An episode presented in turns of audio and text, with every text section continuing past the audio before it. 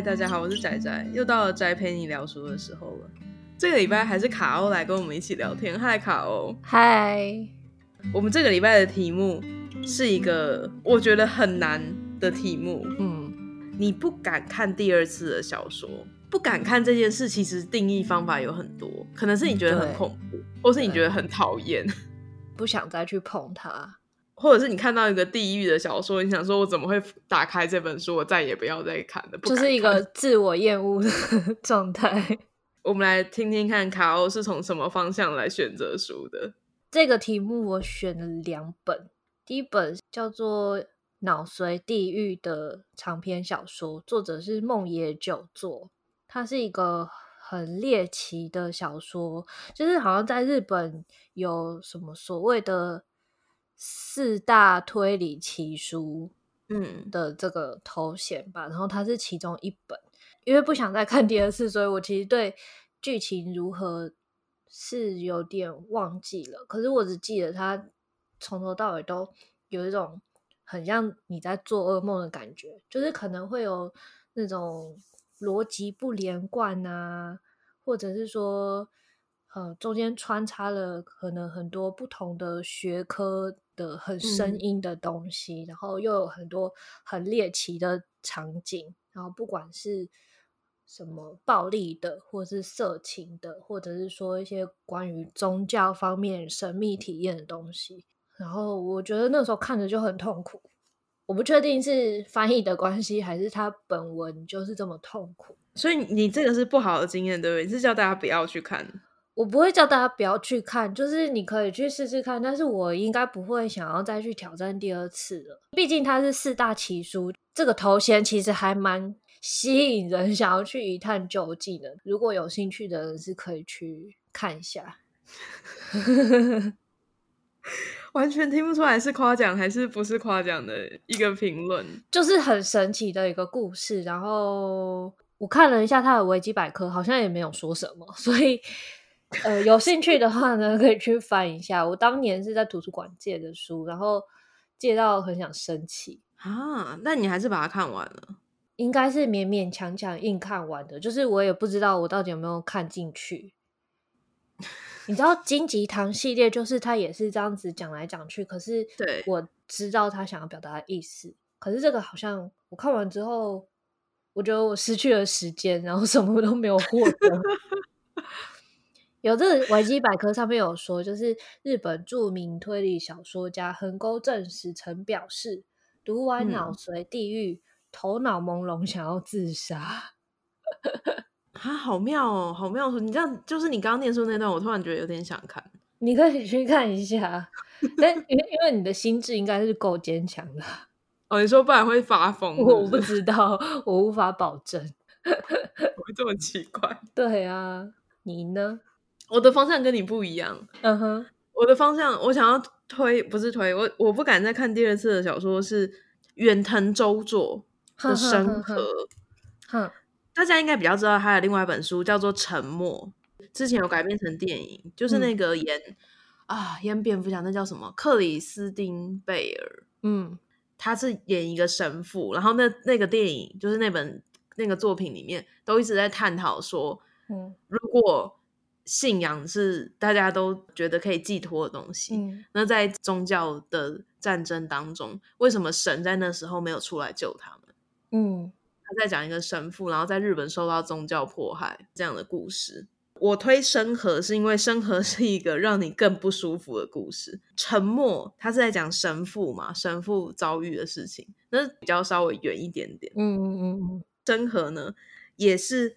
类似的故事，可是它是在人一般普通凡人之间的。嗯嗯嗯嗯，我就不去做那故事内容了，就是也是跟宗教有关，保证会让你比看完《沉默》还要不舒服。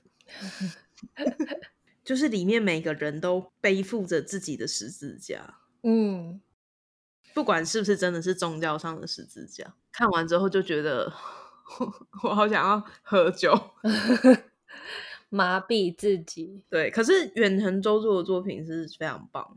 我其实只有看两本，就是《沉默》跟《深河》，但我都非常的喜欢。嗯、只是我都不会想要再看第二次，我真的受够它。我觉得日本好像很多作者很擅长写这种，就是它内容或许没有很血腥，但是却让你浑身不舒服的这种东西。我的第二本也是日本人呢，也是这种，就是恶心恶心、讨厌讨厌的，是江户川乱步的人间椅子。哈，你不喜欢？我看很多次，哎，真的吗？超喜欢那个故事。真的吗？我不想看第二次，我觉得不舒服，浑身不舒服。我觉得很浪漫诶，真的吗？开始出现分歧，很猎奇，但是你要想，他那样很浪漫诶，就、嗯、是出自于 真爱。对啊，哈，你不喜欢，因为你觉得你在想象，如果现实生活中发生那样的事，对，我觉得他就是很真实的一一件事情，然后我就觉得好、嗯、好可怕。但是江户川乱步的其他作品，那种怪人二十面相啊，嗯、明智小五郎，我就我就还蛮喜欢的。对，对哇哦，短片有点可怕，出现分歧。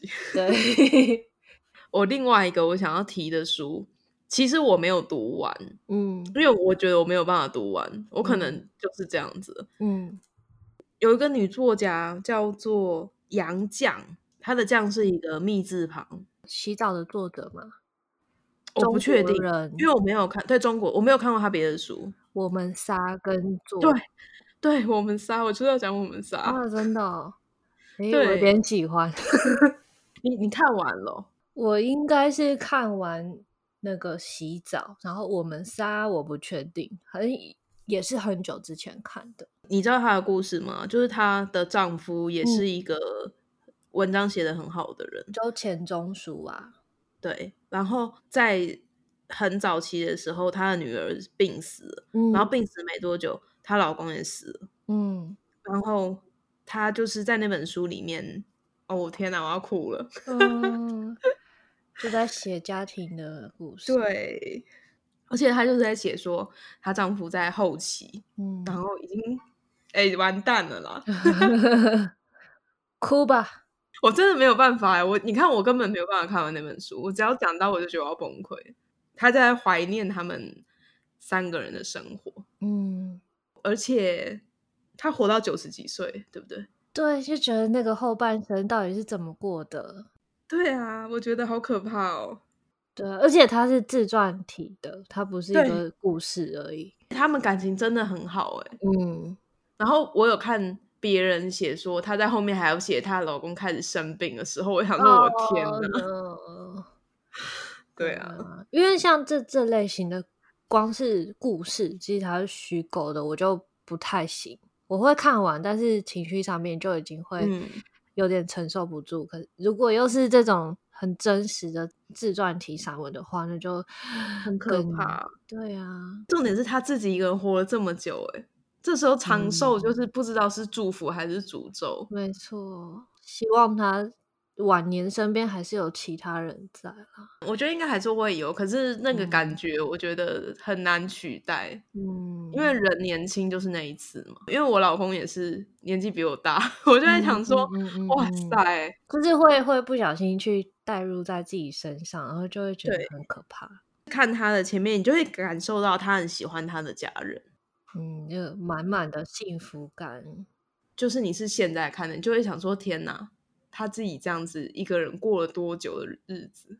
而且他是很晚年才写这本书的样子吧？好像是，嗯，很久诶。本来是一个家庭，就最后只剩他一个人，而且你生通常生小孩，你都不会预期小孩会比你早离开吧？对啊，而且是身后过世，对。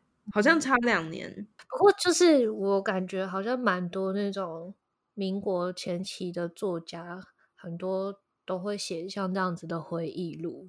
对，只是他刚好是写他的家庭，然后他刚好碰到这样子的事情，嗯，就会让人觉得很难受。我可能只看了三分之一吧，我觉得，就觉得是生命的一种，就是我们自己也会遇到的事情，迟早，对，所以就就会有点 担心。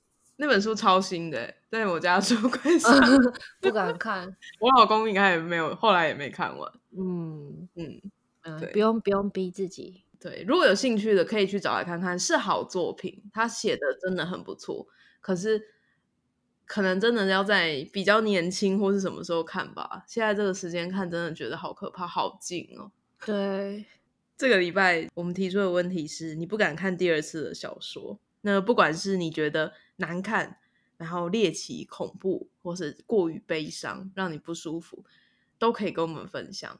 今天的节目就到这里，希望大家会喜欢。我是仔仔，大家拜拜，拜拜。宅家是宅宅，出外是个女孩，闲聊生活可不喝酒，样样都来。把手机打开，有个女孩，宅宅女孩。宅宅女